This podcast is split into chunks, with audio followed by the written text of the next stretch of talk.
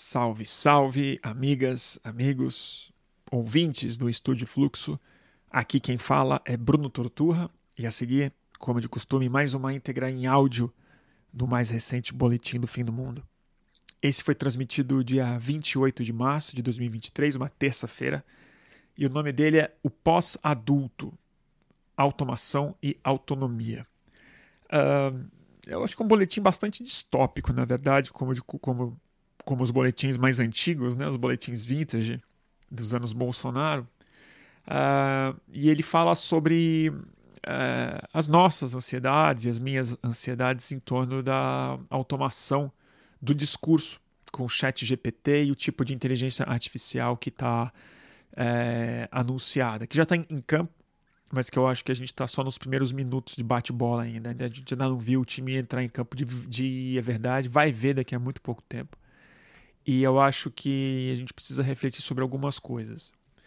É, eu não foquei muito no trabalho, que eu acho que são os abalos sísmicos mais, mais imediatos, mais compreensíveis, mais analisados dos, dos últimos, nos últimos tempos. Acho que vai ser muito sério mas acho que tem algo talvez mais sutil e mais, na minha cabeça, mais é preocupante, que é a automação da cognição e como que isso pode afetar decisivamente o amadurecimento psíquico de uma sociedade que já não está tão bem na cabeça assim.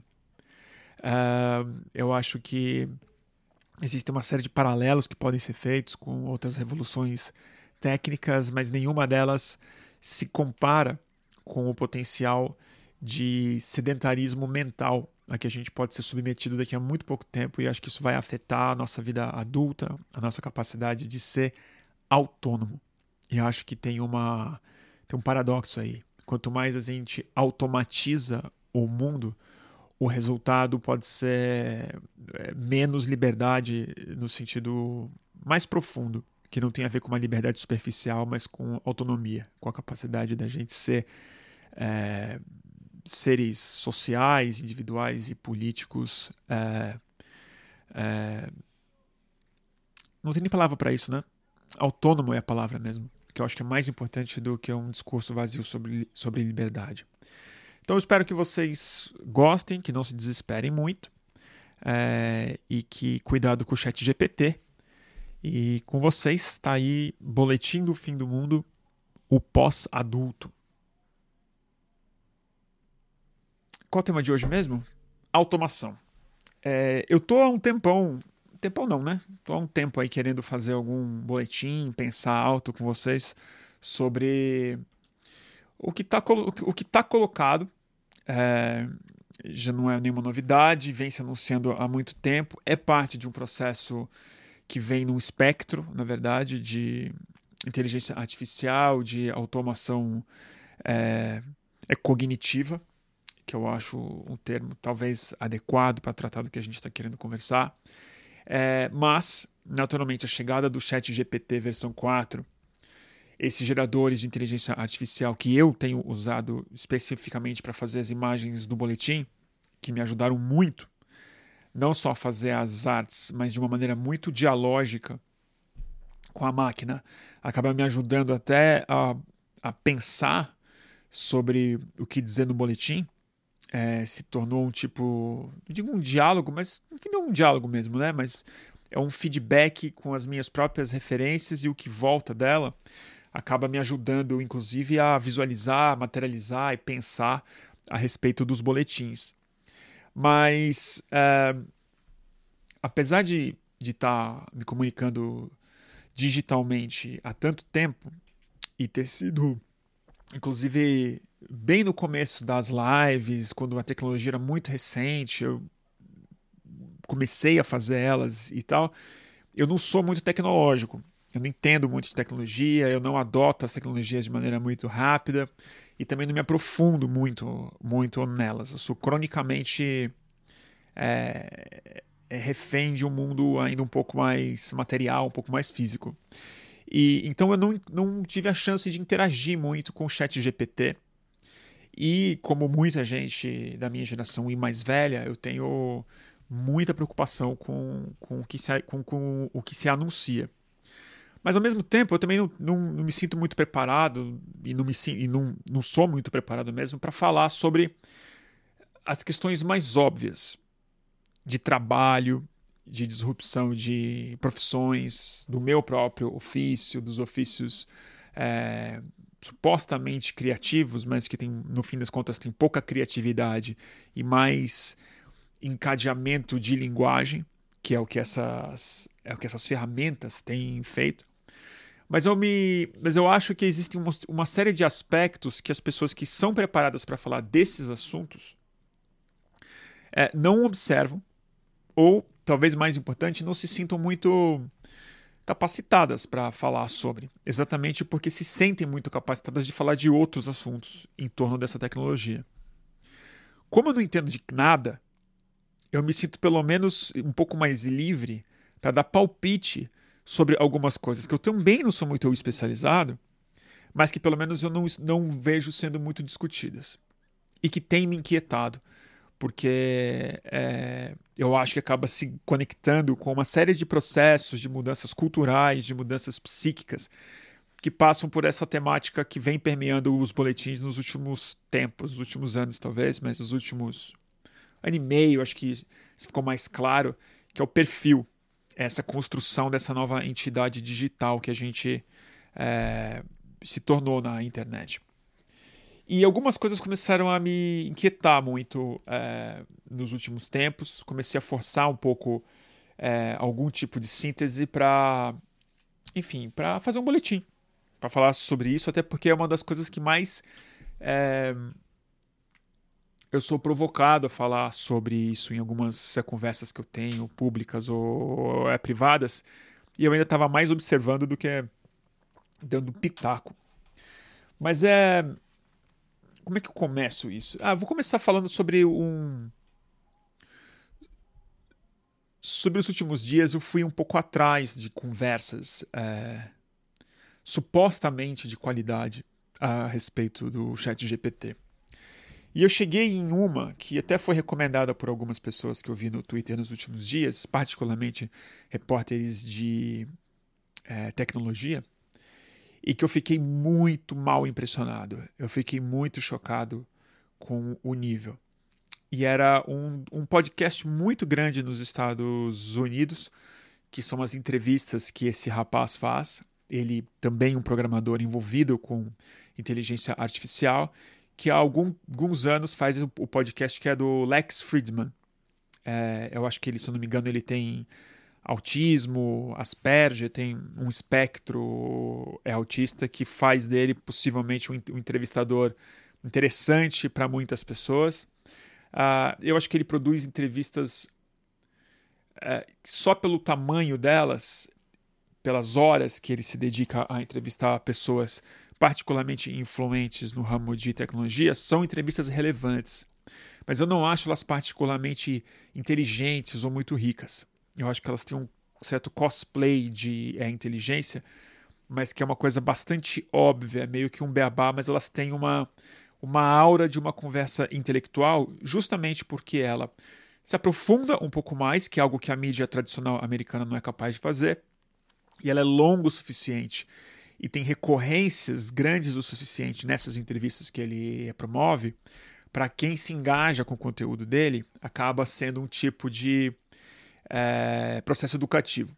Acaba tentando se aprofunda em alguma, em alguma medida, mas eu acho que causa muito mais uma sensação de profundidade do que uma profundidade real diante do drama que a gente está passando.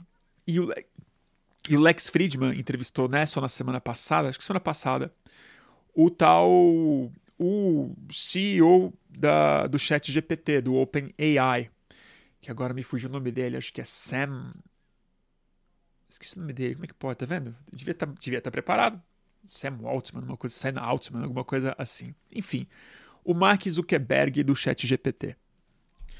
E eu escutei a entrevista inteira. E eu fiquei muito chocado. Muito chocado. Muito chocado com o a, a miopia, o desinteresse filosófico, a, o analfabetismo é, antropológico, a dimensão grave é, do que eles estão fazendo, colocada com uma visão política.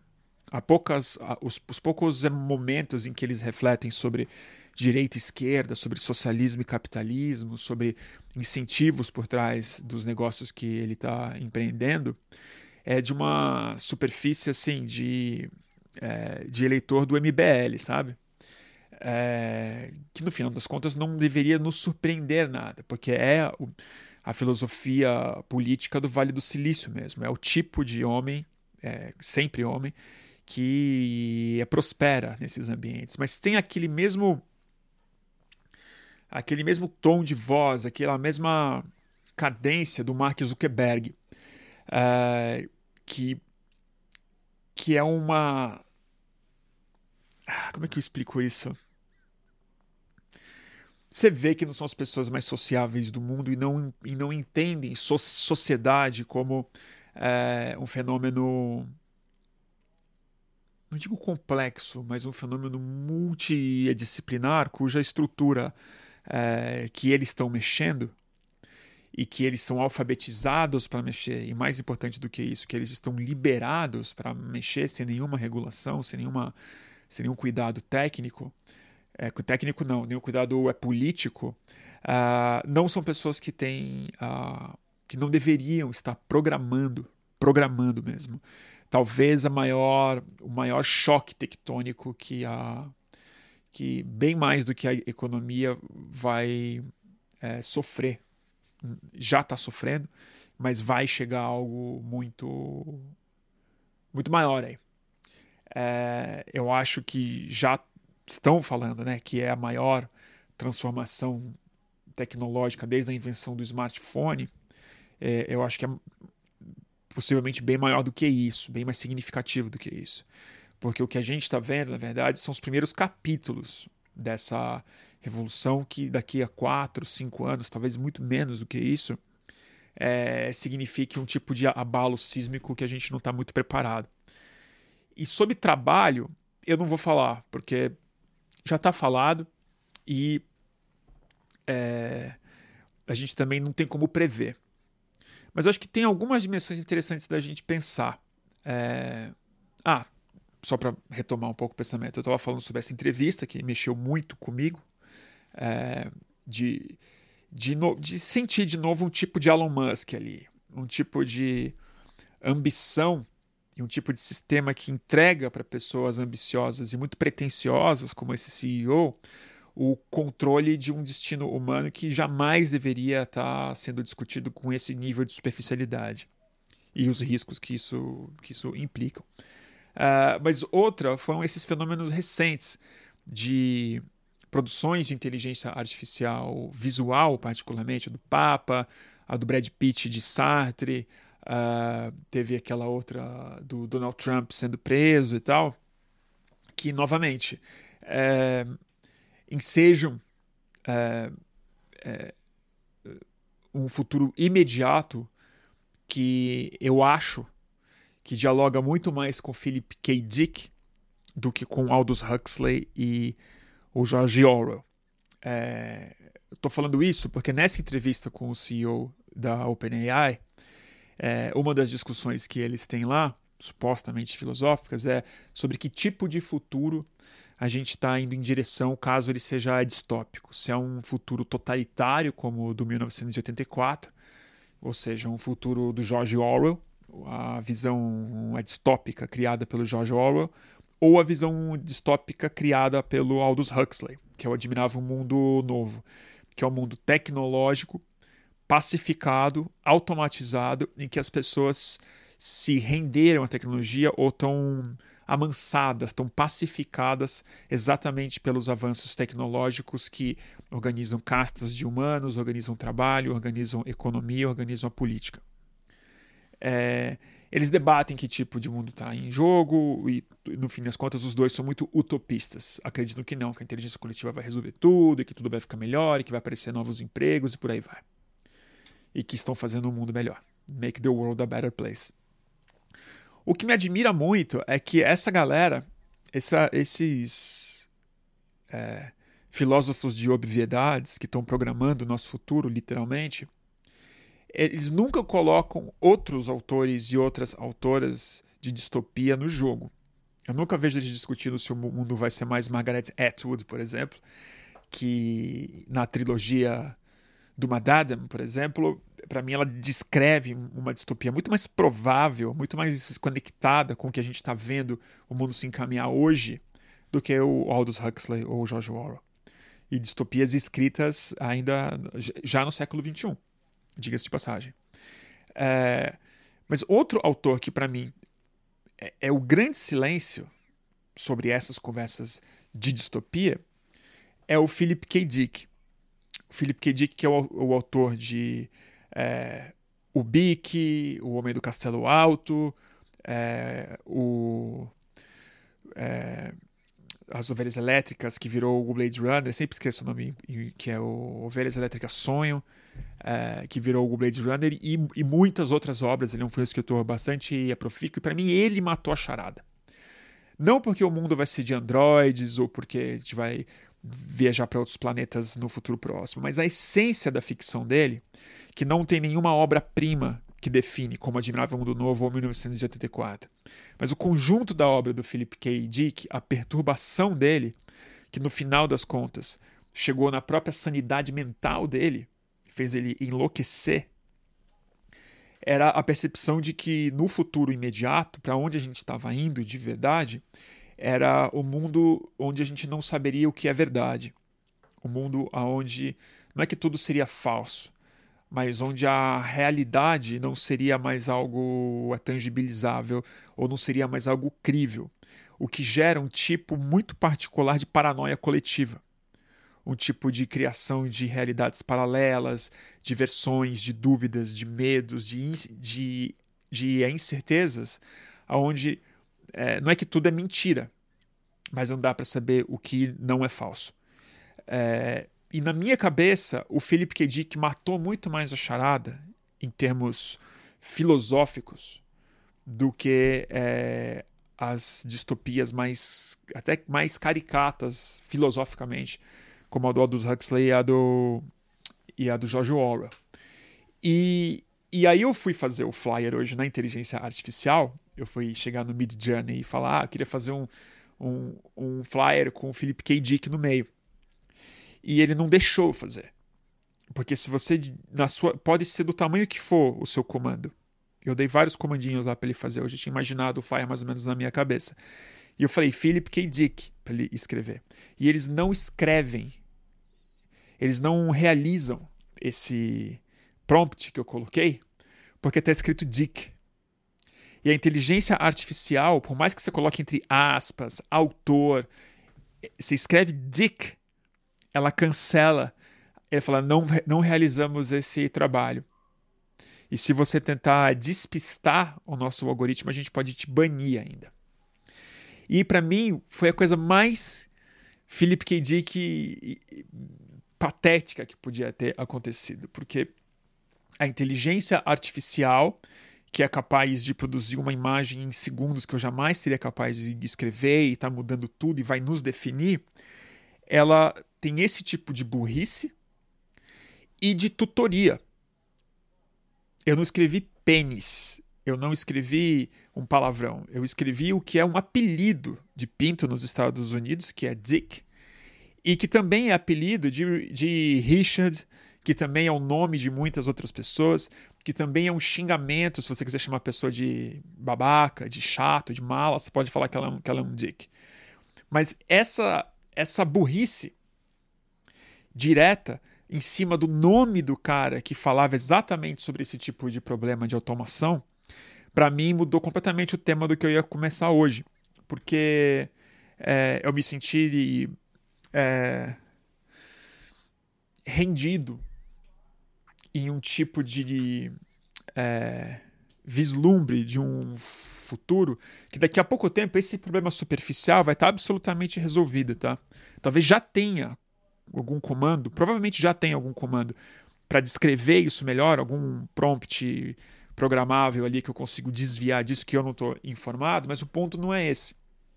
O ponto é que esses diálogos vão se aprofundar de tal forma e a gente vai estar tá interagindo com essas máquinas de maneira tão decisiva dentro das nossas vidas.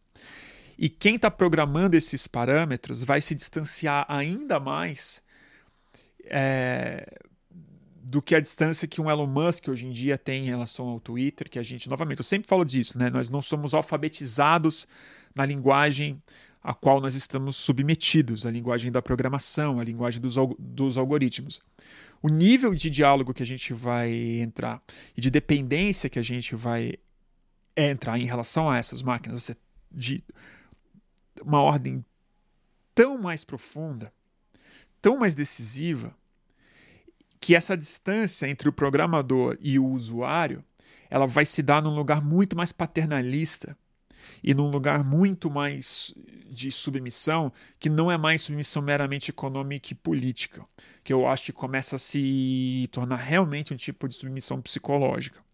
Um tipo de, sub, de, um tipo de submissão que vai entrar muito mais na cultura profunda, na cultura, não só na produção artística e cultural, como produção de expressão em si, mas nas, nas bases das narrativas que nos organizam, na linguagem que a gente usa, nos hábitos que a gente cria, e mais importante, no nosso amadurecimento psíquico como entidades autônomas, interagindo umas com a, as outras.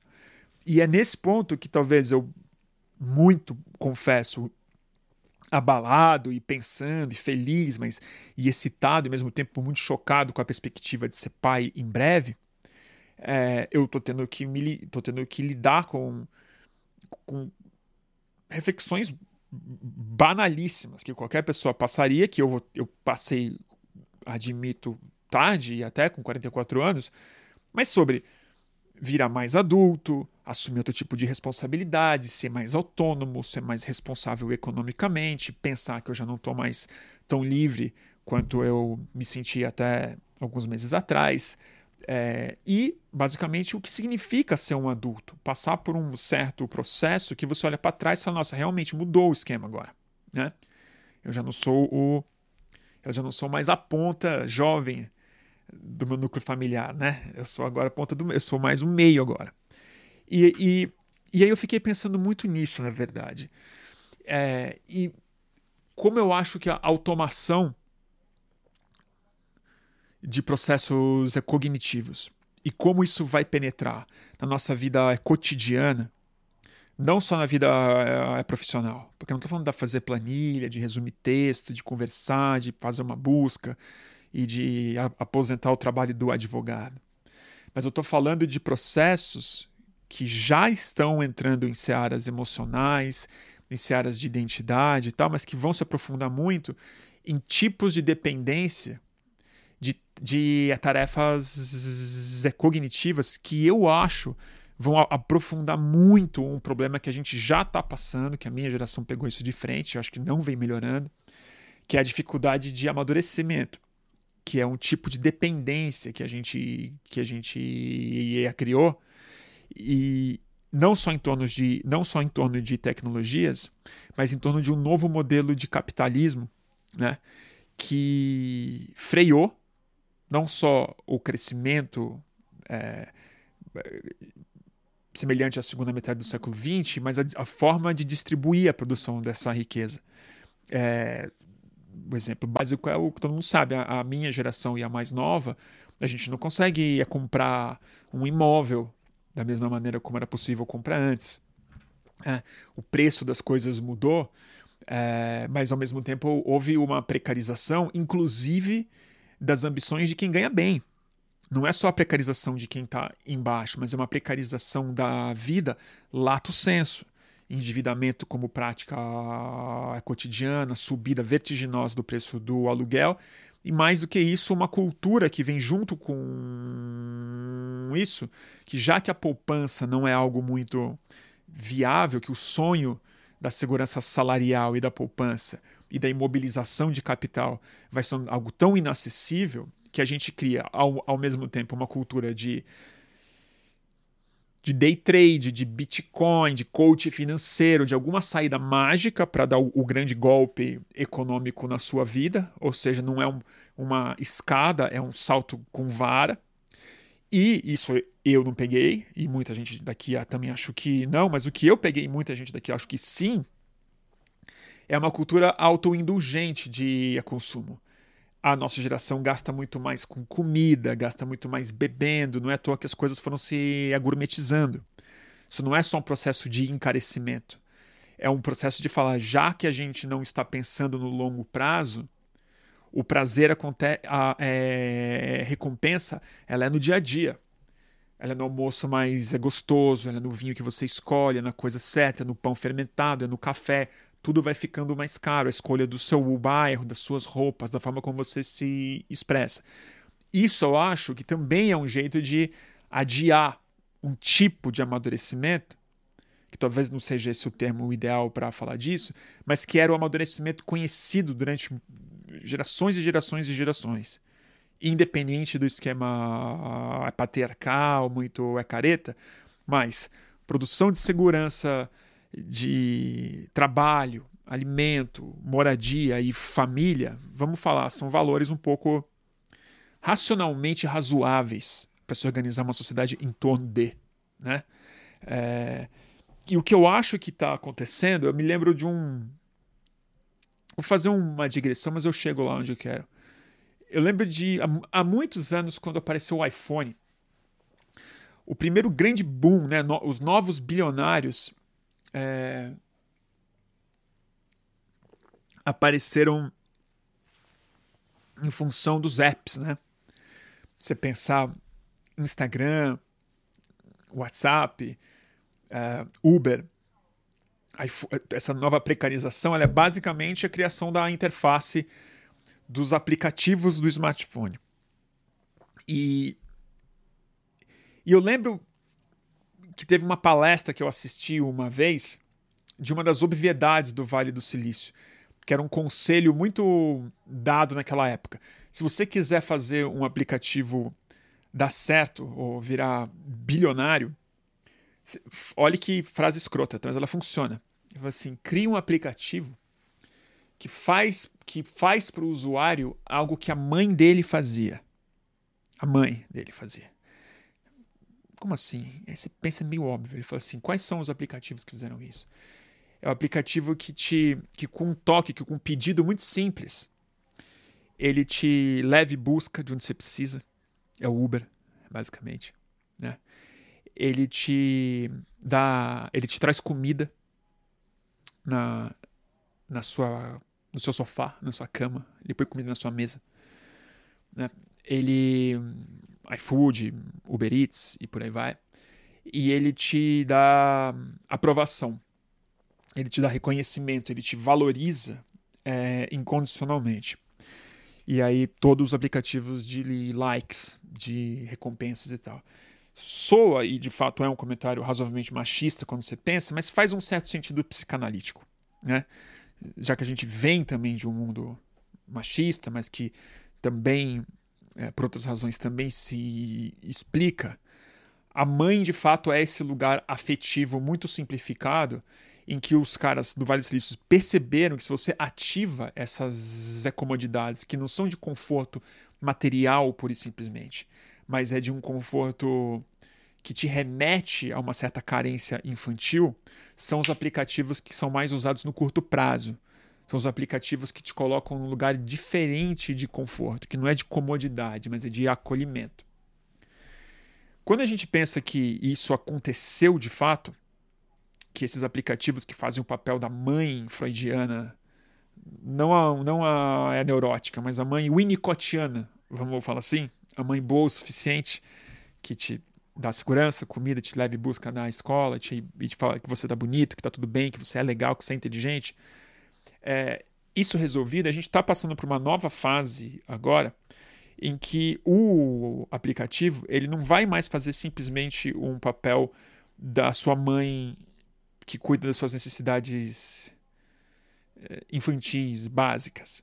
Ele já vai ser o seu irmão mais velho que faz a sua lição de casa. Daqui a pouco ele vai ser o seu primeiro chefe que vai editar os seus textos, dizer o que está errado, o que está bom, o que está ruim neles.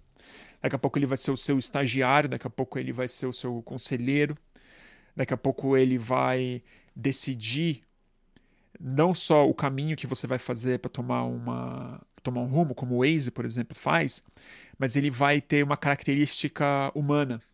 Ele vai ser sua companhia também.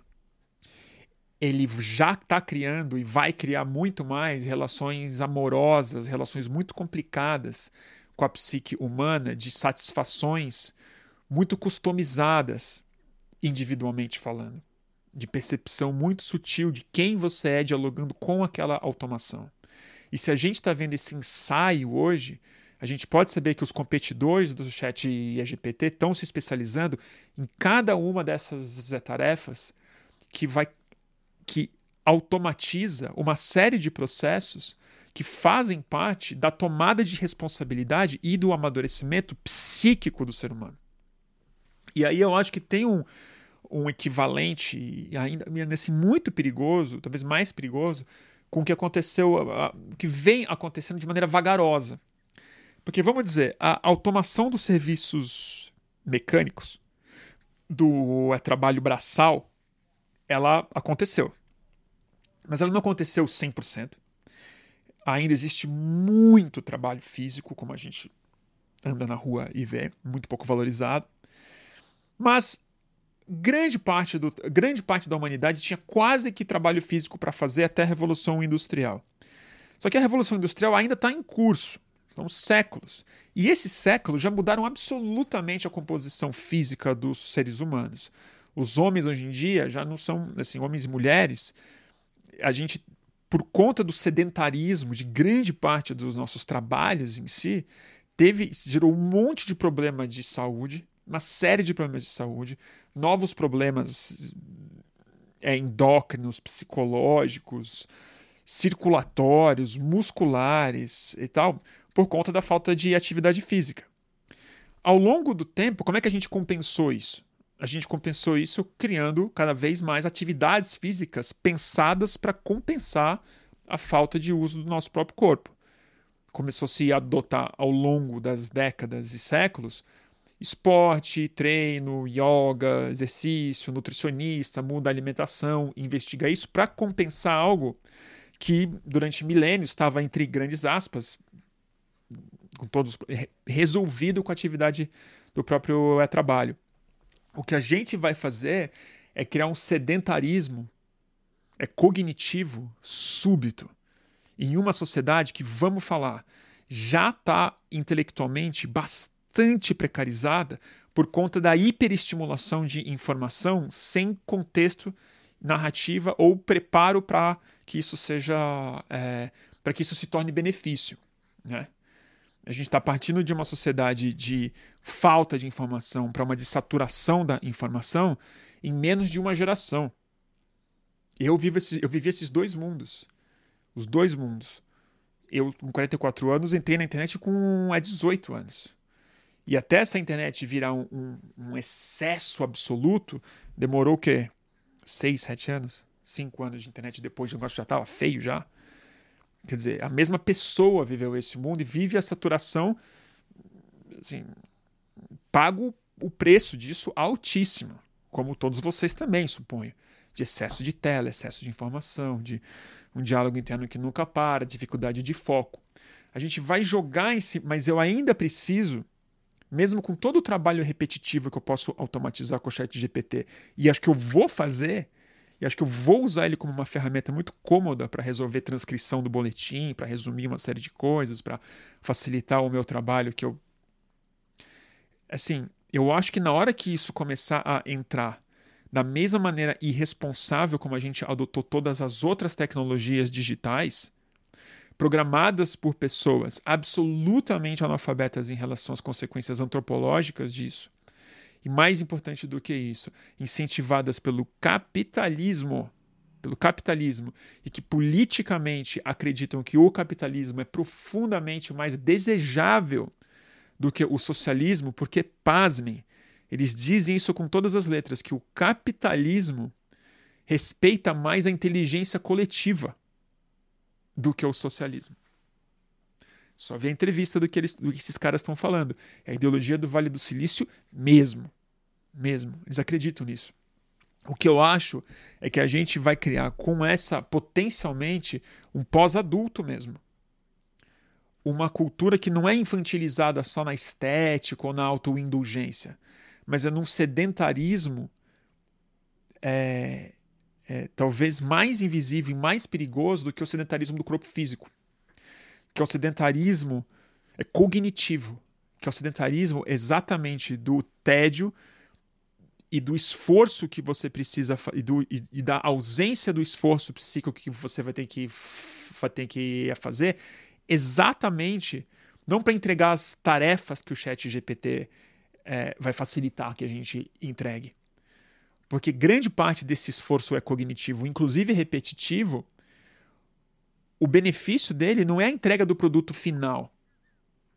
É exatamente a mudança de neurotransmissão, de aprendizado, de revolta que isso gera, de tédio que isso gera, de tristeza que isso gera, que pode te colocar em movimento, que pode te colocar com outras, outras inquietações, outras capacidades de é, amadurecimento. Ou de, sei lá, posso estar falando besteira, mas na utopia do programador do chat GPT, e na de muita gente que eu tenho escutado por aí, é, o mesma, é a mesma promessa neoliberal de sempre. Isso vai ser bom, porque vai liberar as pessoas para ter mais lazer, para serem mais criativas, para se dedicarem às coisas que os computadores não podem fazer. disseram isso sobre a internet, disseram isso sobre os e-mails, disseram isso sobre o WhatsApp. E o que, que aconteceu? O trabalho foi precarizado exatamente porque a filosofia por trás dessas coisas não é socialista. As pessoas não estão programando essas coisas para libertar a humanidade e distribuir riqueza. Elas estão fazendo isso para acumular a riqueza que podia ser distribuída através de salários e nem o salário mais precisa pagar e você sucateia absolutamente a capacidade da sociedade de se auto-organizar economicamente e só oferece a capacidade dessas pessoas se auto-organizarem através da linguagem, que é um problema político que a gente está passando profundo hoje, que eu acho que tem, tem a ver com essas palavras que a gente não pode mais usar, né? que, que são palavras inadequadas, mas que é woke, lacração, esses problemas que a gente tem passado, dos dois lados, o que se chama de guerra cultural, não acho que é muito cultura exatamente que está em guerra. Mas é que só sobrou para gente o campo da linguagem performática. Só sobrou para gente o campo discursivo superficial, porque, novamente, a gente já não tinha capacidade de definir o nosso destino econômico e trabalhista através dos meios de produção mas agora a gente vai ter menos ainda, porque a gente não vai ter nem autonomia sobre os meios cognitivos aos quais a gente vai estar submetido. E você pode até argumentar que, em grande medida, isso sempre foi o caso, porque os meios de comunicação sempre foram privados, porque as instituições de ensino, tudo bem é verdade. Mas não havia algo que penetra tanto e que transforma as ações muito cotidianas, mentais das pessoas, em obsoletas. Em obsoletas. Né? É, assim, é, eu, eu, eu tô realmente vendo assim, pessoas que estão redigindo coisas longas com o chat GPT e depois elas só revisam para botar um pouco do estilo próprio delas. Isso assim, a gente não precisa ser um, não precisa ser um estudante de literatura, um professor de literatura para saber que que isso é uma simulação humana de estilo, que a autoria realmente não é sua. Que o que você está fazendo é passando um verniz, que é o que em geral as máquinas faziam antes. Né? E eu entendo esse processo criativo que eu já estou usando para fazer os meus flyers aqui. Eles melhoraram muito, tá? Eu dei as ordens, eu imaginei mais ou menos o que, que eu queria colocado, mas eu não criei aquela cena. Eu tenho mil detalhes ali, mil piadas ali que eu não produzi. E foi feito em 15 segundos. A versão 4. Imagina a versão. Nossa, a versão 5 já do, do Mid Journey. Imagina 15. Então é. Eu acho bastante preocupante.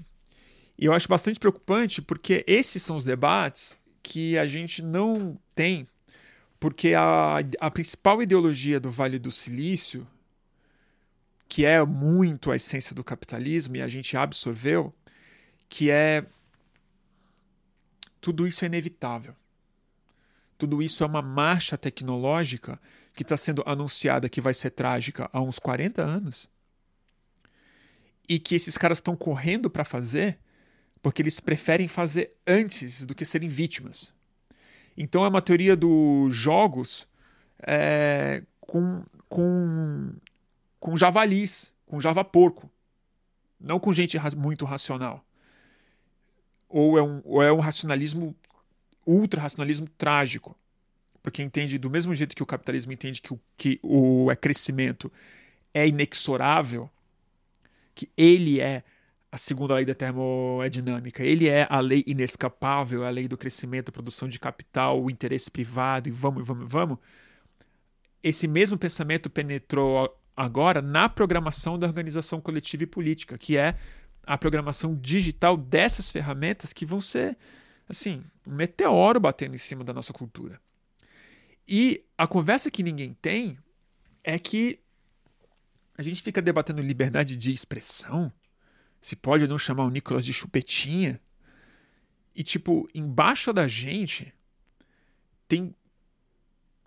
Em, em volta, embaixo, no meio, em cima, tem tipo meia dúzia de homem ultra bem financiado, com 10 bilhões de dólares no bolso, cada um mais, correndo livre para definir como é que a nossa cognição vai estar submetida a uma nova lógica e como é que o valor do trabalho vai ser redefinido através das conversas, através da capacidade técnica, mas sobretudo da filosofia de gente que não é interessada em filosofia.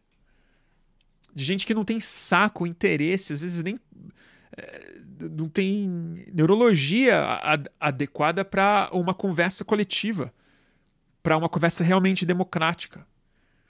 E que entende, corretamente eles entendem, se vou concordar com eles, que entendem que o sistema político de hoje em dia é obsoleto. E ele claramente é. Porque a gente ainda fica discutindo três poderes, judiciário. A gente está discutindo muito Israel agora, o que está acontecendo em Israel. É sério mesmo o que está acontecendo lá bem importante, define muita coisa, não tenho dúvida. Mas a gente está super refém dessa conversa sobre a independência do judiciário e entendendo que o que esses caras estão fazendo é inevitável. Que isso vai acontecer do mesmo jeito que se jogar uma, uma chave, ela vai cair no chão, entendeu? E a gente está autorizando esses caras a criarem um mundo em que daqui a muito pouco tempo vai ser do Philip K. Dick mesmo que a gente não vai ter como saber o que, é verdade. Porque a gente, bem informada, jornalista, amigo meu, estava compartilhando semana passada que o Brad Pitt ia fazer o Sartre mesmo. Porque um cara fez uma piada com uma imagem bem feita de Mid Journey que ele fez. Que claramente era inteligência artificial. Não estava nem tão bem feita assim. Porque eu, eu vi e falei, ah, isso tem pinta de Mid Journey. Mas por quê? Porque o meu olho está levemente alfabetizado, porque eu já gastei algumas horas trabalhando nele mas jornalista de cultura que eu vi passando isso para frente sem, sem checar. Sem checar. Eu fui no chat GPT que eu sei, eu sei que não é um mecanismo de busca, tá? Eu sei que não é um mecanismo de busca. Mas o que, que isso importa? É como as pessoas vão usar. Eu cansei de ver especialista de chat GPT falando, não é mecanismo de busca, parem de reclamar. É como as pessoas vão usar e já estão usando. Eu boto esse esquema, negócio de mecanismo de busca, você não tem noção das barbaridades que ele disse a respeito do Greg News, do boletim do fim do mundo, de onde eu... umas doideiras, doideiras. E essas conversas não estão acontecendo porque a gente admitiu essa inexorabilidade do processo do progresso técnico como algo do qual nós somos coadjuvantes. E esse é o ponto. Se a gente culturalmente aceitou que nós somos coadjuvantes de um processo em que a tecnologia ela tem o destino próprio dela e a gente vai ser carregado por ela, a gente já está no carrinho de bebê. A gente já não é adulto na sala. A gente já está sendo tratado paternalisticamente por, por é, meia dúzia de pessoas, mas que nem os pais eles são. Esses caras simplesmente também estão se submetendo à mesma lógica. Só que em vez de refém, eles estão programando. Mas quem está empurrando esse carrinho, quem é o carrinho, quem está definindo, inclusive, a paisagem que o bebê está autorizado a ver, são máquinas. Não são seres humanos diretamente. Eles dão bases, eles dão parâmetros, eles criam um, preceitos, novamente, em cima de filosofias precárias, mal acabadas, mal pensadas, arrogantes, mas a própria máquina já está aprendendo sozinha. Está falando com ela, com ela mesma. E a gente mal viu isso começar. Então, não sei se eu. Deixa eu ver se eu mais uma coisa para falar aqui. Ah, tinha uma coisa, mas não vou, não vou falar, não. E. Deixa eu ver aqui. É mais ou menos isso mesmo. Sei lá se falei alguma coisa que faz sentido. Eu ainda tô me recuperando do barulho dos caras aqui.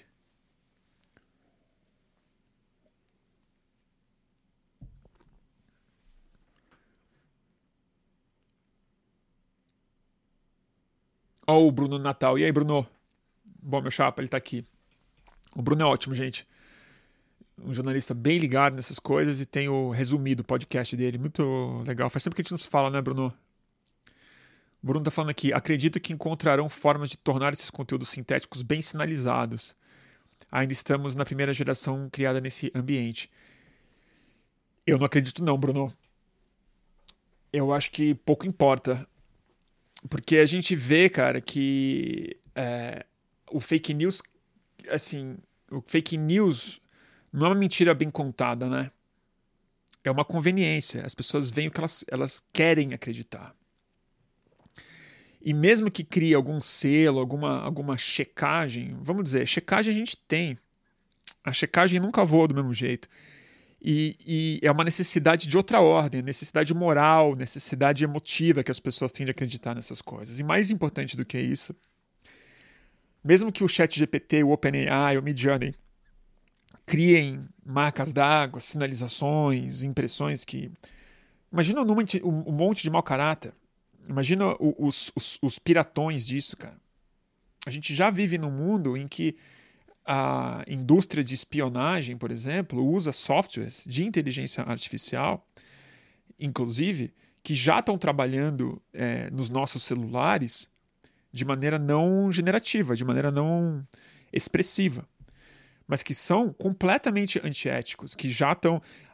Dá um exemplo. Ah, uma das maiores linhas de investimento da Lockheed Martin, que é a maior fabricante de armamentos aeroespacial americano, faz míssil atômico, caça e tudo mais, a, a maior linha de investimento neles há, há 15 anos é inteligência artificial e varrimento de rede.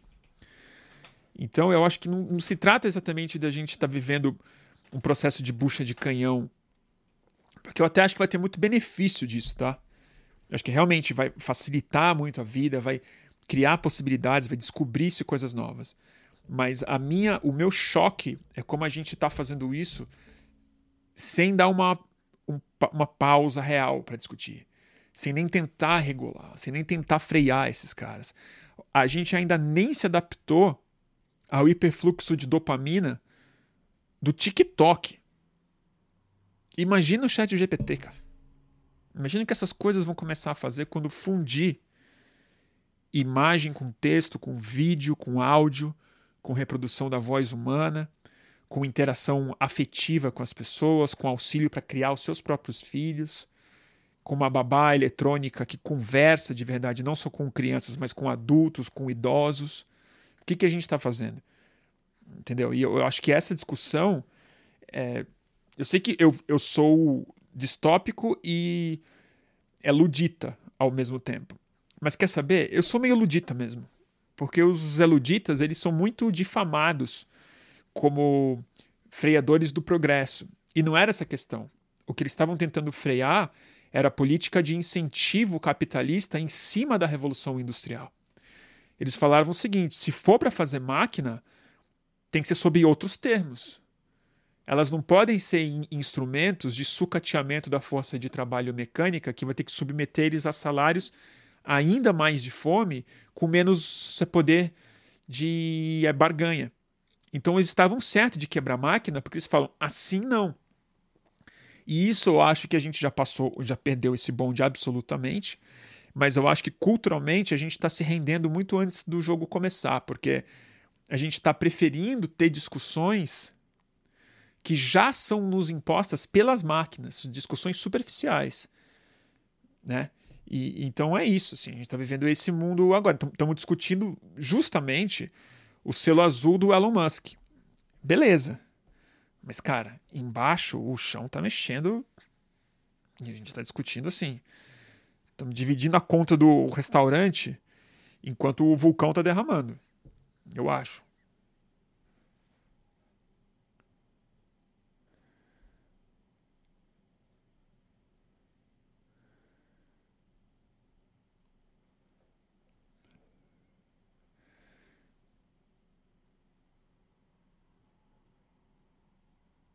Vamos ver aqui.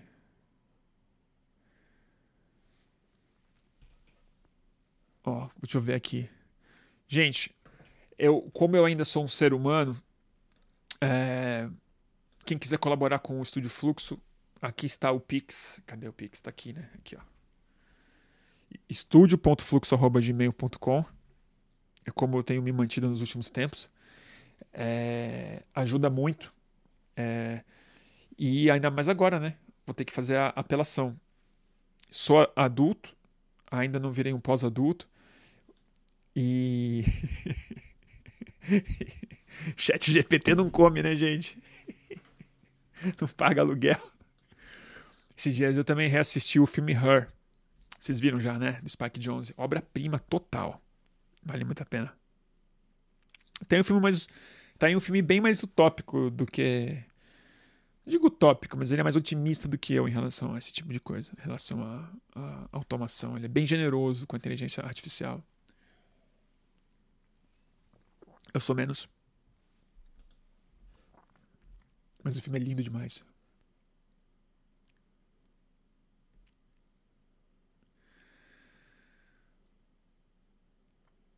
Ó, oh, o Paulo tá aí. Ei, Paulo, tudo bem? Salve. Bruno Natal, apoiem os produtores de conteúdo independente. Pelo amor de Deus, gente. Pode ser no Pix, pode ser aqui no Superchat também. Pode ser no, no podcast do Bruno Natal no resumido.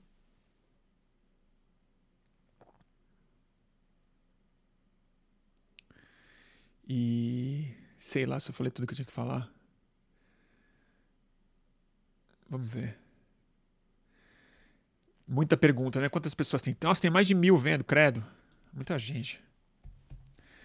É muito estranho, tá, tá vendo? Isso é uma das coisas que eu, eu acho muito positiva e muito estranha. É, porque, por exemplo, se, se eu tivesse no auditório agora e, e tivesse é, mil pessoas na minha frente, é, eu jamais que estar conseguindo falar esse tipo de coisa agora. Tipo, pensando alto, falando besteira, relaxado. Relaxado não, mas tomando vinho. Eu ia estar tenso, suando, gaguejando, me sentindo julgado. Então, assim, é isso. Eu sei que são mil seres humanos, não são mil perfis. Mas só essa abstração já provoca, já é uma, experiência absolutamente diferente do que falar para mil pessoas. E aí, quando eu vejo esse número, eu, eu tomo um susto. Eu falo, nossa, tem 1.011 pessoas vendo nesse minuto, beleza. Mas se tivesse mil pessoas na minha frente, nossa, eu, o choque ia ser de outra dimensão. Então, essa desmaterialização é, que eu acho que vai se aprofundar muito com o chat GPT. Muito. Muito. Será que fez algum. Não sei se fez sentido, mas é isso. Vamos ver.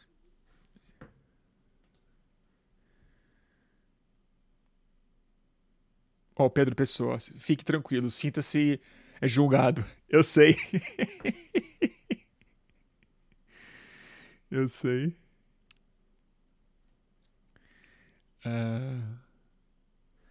Tá bom, gente? Então vamos lá, vamos dar like, vamos seguir o canal, vamos trabalhar pro, pro seu algoritmo. Uh,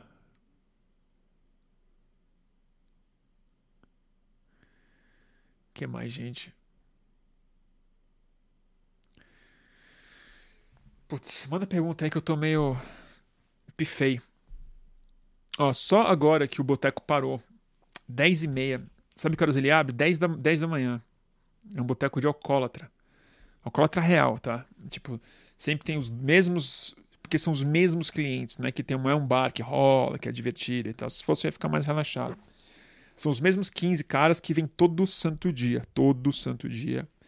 E, e, eles chegam 10 da manhã, ficam bebendo, aí sai, vai fazer um bico, volta, bebe mais e começa a gritar cada vez mais alto. E, e dá muita raiva, porque são todos ultra bolsonaristas, ficam falando merda o dia inteiro e eu ouço no meu escritório. E, enfim, a gente não se gosta, não, esse, esse bar daí. E só agora que eles fecharam, então eu... tem sido difícil me concentrar. Então, até por isso eu tô meio aéreo ainda.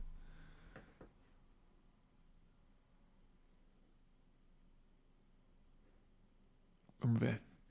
Deixa eu colocar aqui. Chat ao vivo.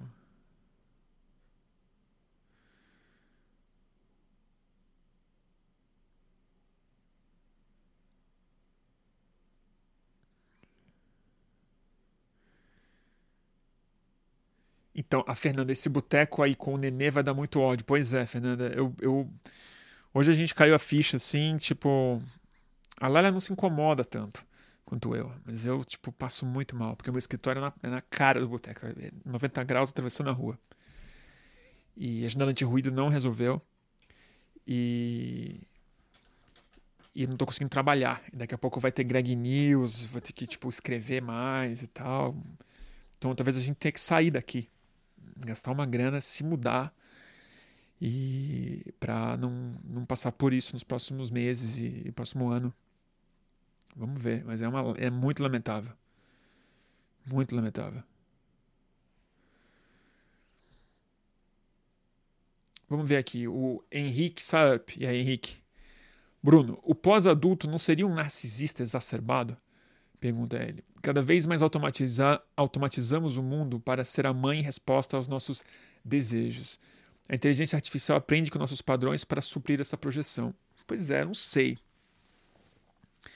Sem dúvida, narcisismo é, o, é a força gravitacional da nossa cultura hoje. Ela é a, a, a, a neurose imanente do, do nosso mundo. Mas eu não sei se nesse caso é, pode se resumir simplesmente a isso. Eu acho que tem realmente. Uh, eu acho que é um novo. Eu acho que é muito mais a, a submissão do ser humano a um mero coadjuvante, não só do processo econômico, mas do processo é cognitivo. Eu acho que é a criação de novas mentes mesmo. Não necessariamente novas consciências, que são palavras muito complicadas para se definir, são conversas muito mais psicodélicas que, e difíceis de ter, mas eu acho que sem dúvida são mentes, né? são produtoras de, de linguagem e produtoras de trabalho cognitivo. E eu acho que o que está acontecendo é o ser humano vai para o banco de passageiro do Tesla. Vai para o carrinho de bebê. Por isso que a ilustração de hoje é um, um homem num laptop dentro de um carrinho de bebê. Porque é, eu acho que ele está ele tá paternalizado, assim. É, tipo, ele está sendo é, alimentado nas suas necessidades primitivas. É, e, e, dentro do capitalismo, o único jeito de manter a sociedade do jeito que ela é é dar, é dar pouco, né? É dar renda básica, com sorte. Isso ainda é polêmico. Mas não é distribuir riqueza, de verdade. Não é produzir conforto real para as pessoas. Não é destruir o sistema capitalista. Eu acho que talvez a sorte que a gente tenha incidentalmente nisso, ou acidentalmente nisso, melhor falando, seja que esses, essas tecnologias sejam capazes de verdade de quebrar o capitalismo. e, e, e de algum jeito a gente, a gente achar uma maneira quase que milagrosa no meio de tanto ruído, de tanta mentira, de tanta poluição cognitiva, achar um caminho de auto-organização e de botar as, as máquinas ao nosso serviço e produzir uma sociedade mais confortável e mais sadia, resolver mudança climática e tudo mais. Hoje, olhando o que está acontecendo, vendo as entrevistas de quem está desenhando essas ferramentas, vendo quem são os homens que estão investindo nessas máquinas, quem são os grupos de capital que estão competindo por isso, nominalmente Bill Gates, Google, Elon Musk, é, IBM, não me parece um futuro muito desejável. Não me parece, me, me parece que seria um acidente que o capitalismo seja engolido nisso. Me parece muito mais fácil que é, bilhões de pessoas deixem de ser necessárias e que isso também seja convenientemente uma das, uma das saídas para a mudança climática, por exemplo, que uma implosão é populacional faça mais sentido, inclusive por uma conclusão de máquinas, por uma conclusão que fosse assim, olha, o jeito de ter riqueza para todo mundo e oxigênio para todo mundo é ter metade da população. E não vai nem precisar de, de exércitos para fazerem esse trabalho de maneira diligente. É só deixar que a mudança climática faça. Então, eu acho que eu, o, o, o, risco é altíssimo. É, é, enfim, mas eu não acho que o narcisismo é, é, é, o problema aqui. Eu acho que é mais a, a submissão mesmo. Posso tá, tá super errado, né, gente? Provavelmente estou.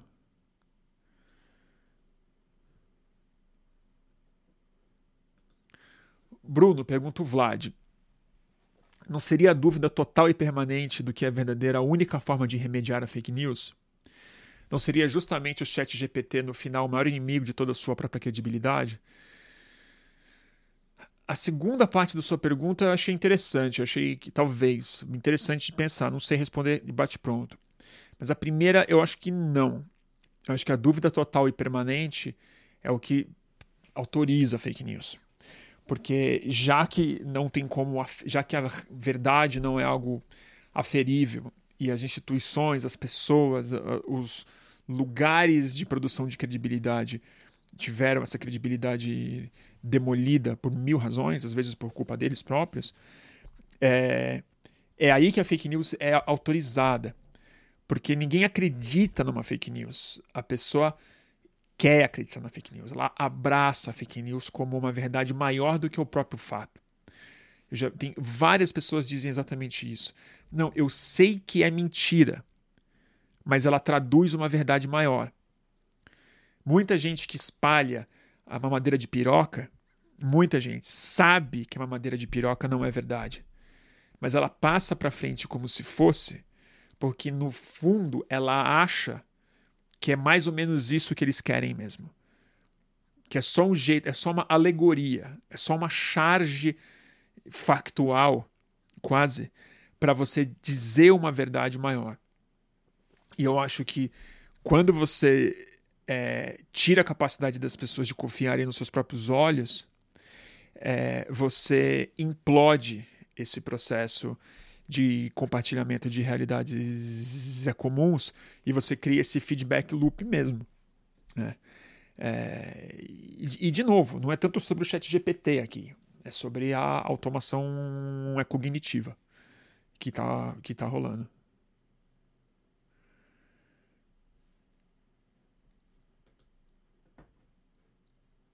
Ué. Deixa eu ver aqui.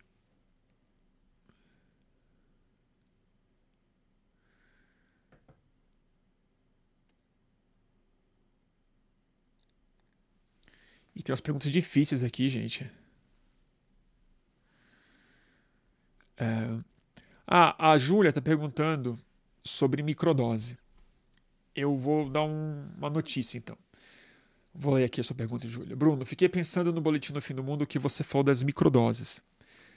O que você acha desses dois movimentos acontecendo? Eu não vou falar disso exatamente hoje, Júlia, mas eu tô. Porque eu tô precisando de dinheiro e trabalhar, e não tá fácil conseguir trabalho, e mais receita por conta de ter um filho, de me mudar de casa, de tudo que eu vou precisar fazer esse ano. É, e o Pix, generosos como vocês são, também não, não, não tá assim.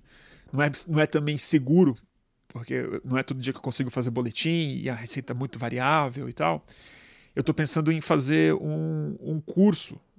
Não é bem um curso, mas são conversas privadas, fechadas, para a gente poder falar livremente, para poder abrir o microfone, montar grupos mesmo, assim, um, dois grupos, para falar sobre é, psicodélicos, modos de não usar, história social, história, história ancestral, história social, história e, e, o, e o momento que eles estão passando hoje em, em dia, e tirar dúvidas, falar sobre experiência pessoal, falar sobre o que as pessoas quiserem conversar. Porque no final das contas, apesar de eu falar pouco sobre isso, talvez seja a coisa que eu mais é, estudei na minha vida, que eu mais tenho. É, que eu mais li sobre, que eu mais mergulhei, pratiquei, me dediquei anos a isso. E hoje eu ando muito revendo muitas coisas que eu achava, ando é, um pouco com o pé atrás do, do, do, do estado contemporâneo, não, não digo da ciência psicodélica que segue brilhante e super importante, mas da de como a cultura psicodélica está tá se fundindo com um, um, dos piores lados do capitalismo é contemporâneo e eu estou bastante preocupado. Então, nos próximos dias, eu acho que eu vou é, oferecer esse curso, pensar um, um, preço, ver como é que posso é, fazer um preço que funciona para é, mim, que possa ser mais justo para algumas pessoas que não possam pagar e, e, e, tentar fechar no próximo mês aí algo que, que possa ser divertido. E aí a gente vai falar muito sobre microdose, sobre macrodose, sobre outras coisas.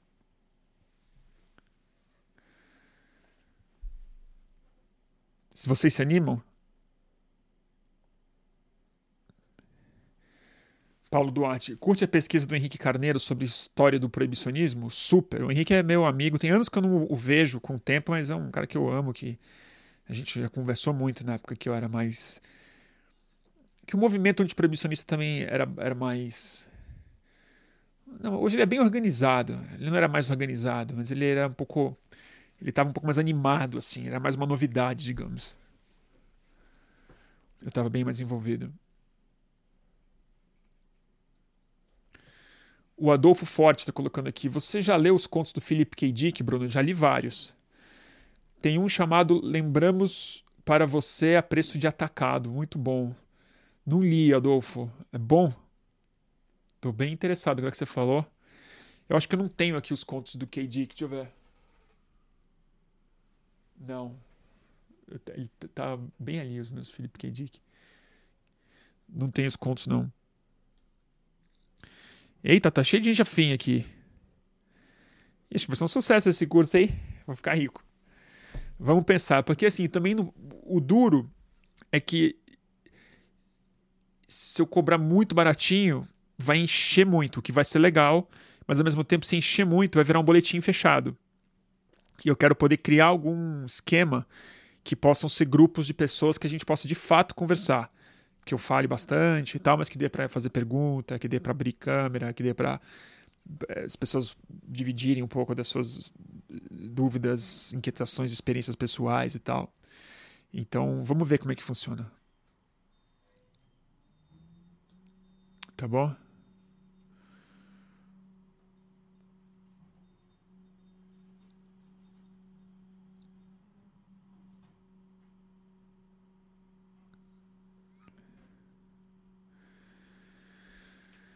Tá bom, gente?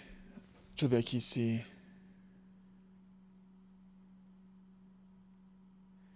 O que, que tá acontecendo aqui no. meu telefone? Agora, tem... o, cara precisa... o cara precisa ficar de olho. Tá bom, gente?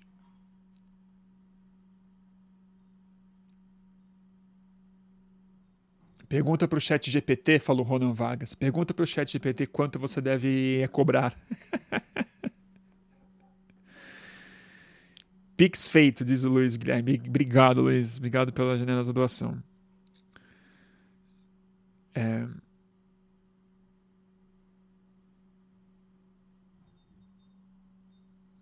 A Maga tá falando aqui, faz com número limitado de pessoas, se for o caso, abre outras. Exatamente, eu vou pensar assim, eu vou primeiro abrir uma turma, se encher, abro uma segunda. É... talvez eu não tenha energia e tempo para fazer uma terceira simultaneamente, acho que não. Mas aí a gente termina um, faz no, outro, faz no outro mês e tal. A gente vai, vai. De repente vira uma coisa mais fixa mesmo. Vai ser maravilhoso se isso der certo. Porque aí eu posso me dar segurança econômica e, e algo que, enfim, eu sinto falta de falar sobre isso. Sei que tem uma demanda é, legal por aí. É uma coisa que não está muito disponível também. O Marco aqui, você é contra o chat GPT? Não sou, Marco. Não sou. Eu sou contra o, a psicologia do dono do chat GPT e do Vale do Silício. Eu sou contra é, ele tá sendo criado com a com a estrutura de incentivos do capitalismo. Isso eu sou bem bastante contra. Mas é, é o dilema marxista original, né? Tipo, a máquina podia ser uma libertação maravilhosa, mas você, você faz ela ter um dono só, e, vira outra coisa, né?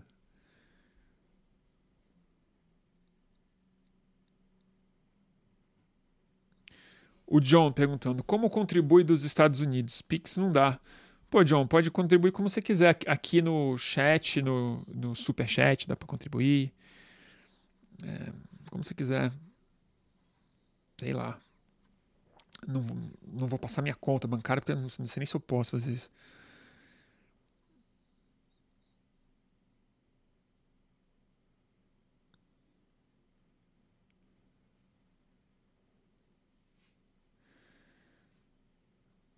Tá bom, gente?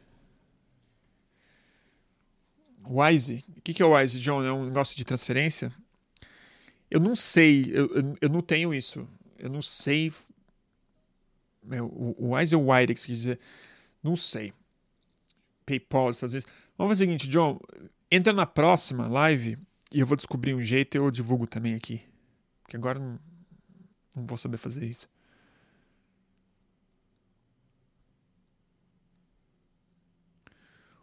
O Paulo Satorelli, quando o chat GPT vai lavar louça e trocar a fralda do bebê? Pois é. Essa é a coisa, né? É, imagina, se vão automatizar todas as tarefas cognitivas e, e a galera não vai ter muito o que fazer. O que foi, Zuzu? Eu tô com a Zuma aqui. Vocês não conhecem a Zuma, né? Zuzu, quer vir aqui um pouquinho? Vem, com o seu pessoal aqui, vem. Vem cá, vem cá, Zuzu. Vem cá. Vem, Zuma. Vem cá, vem. Aqui. Não quer subir? Tá, tá com vergonha. Vem cá, Zuzu. Vem cá. Ela é demais, a Zuma. Deixa eu pegar ela pra mostrar pra vocês. Vem cá, Zuma. Olha que bonitinha. Ah, tem cara de gente. Ah, Zuma.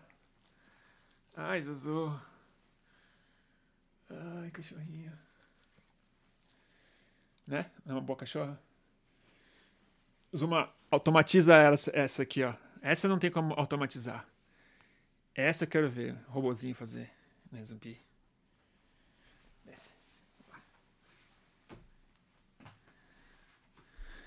Fofinha, né?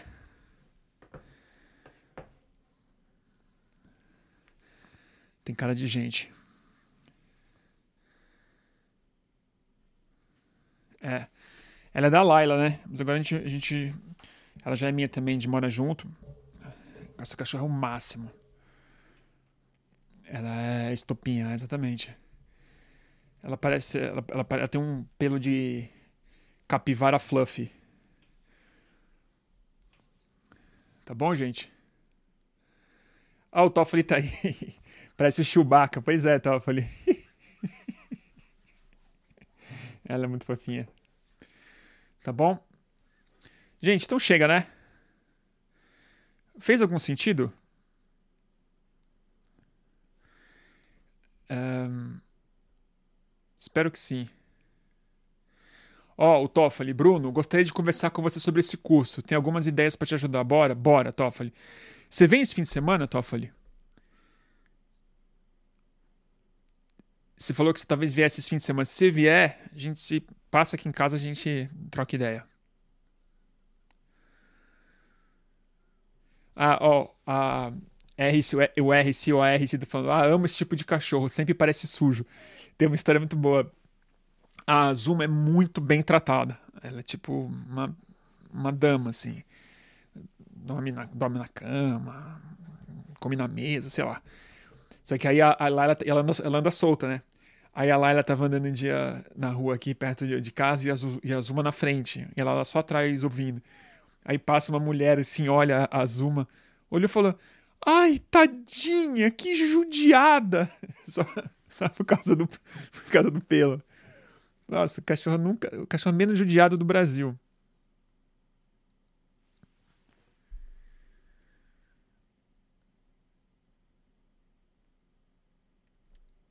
Tá bom, gente? Então eu vou desligar. Que eu vou dar. Vou tocar o dia aqui.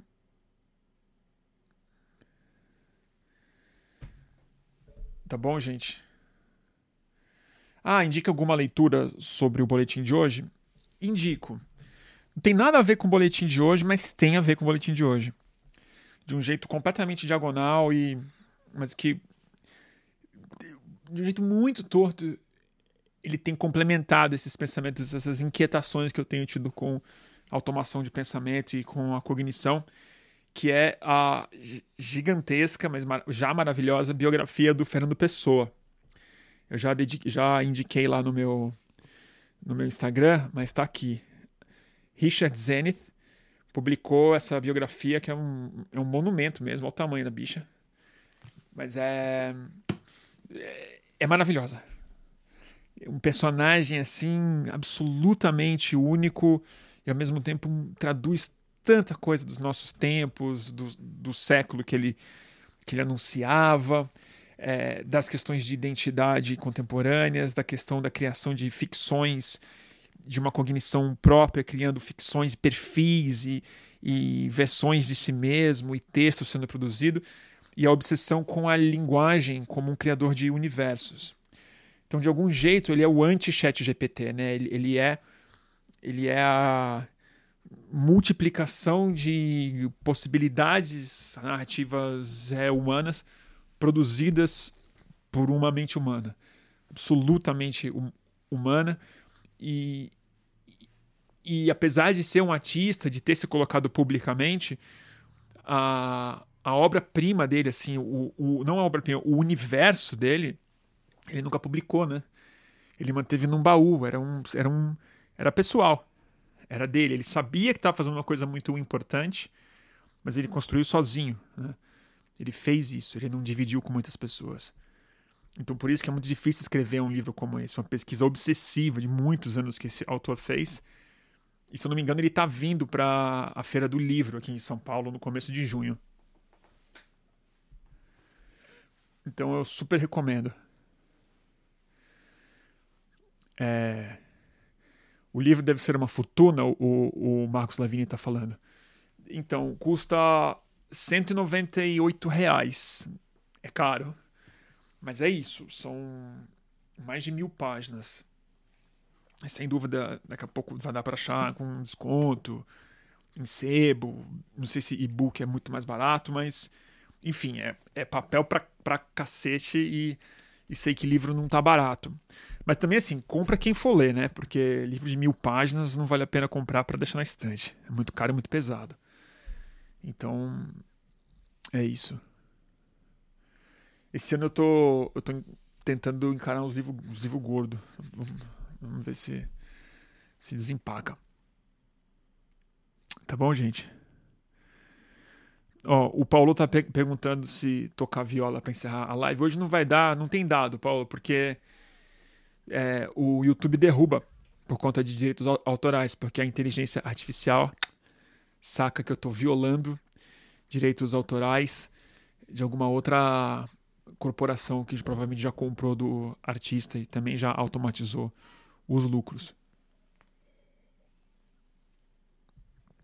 Bom, tem feira da USP também, dá para comprar esse livro quando entrar nessa, nessas feronas.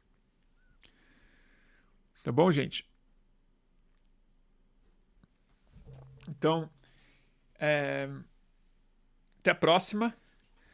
É, essa semana não farei mais boletim. Com sorte, a entrevista vai entrar no ar.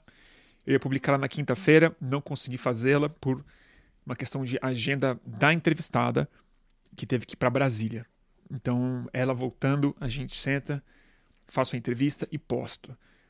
Eu sei que até sexta-feira não vou conseguir entrar no ar, então só na semana que vem. Mas na semana que vem, certeza, tem boletim do fim do mundo.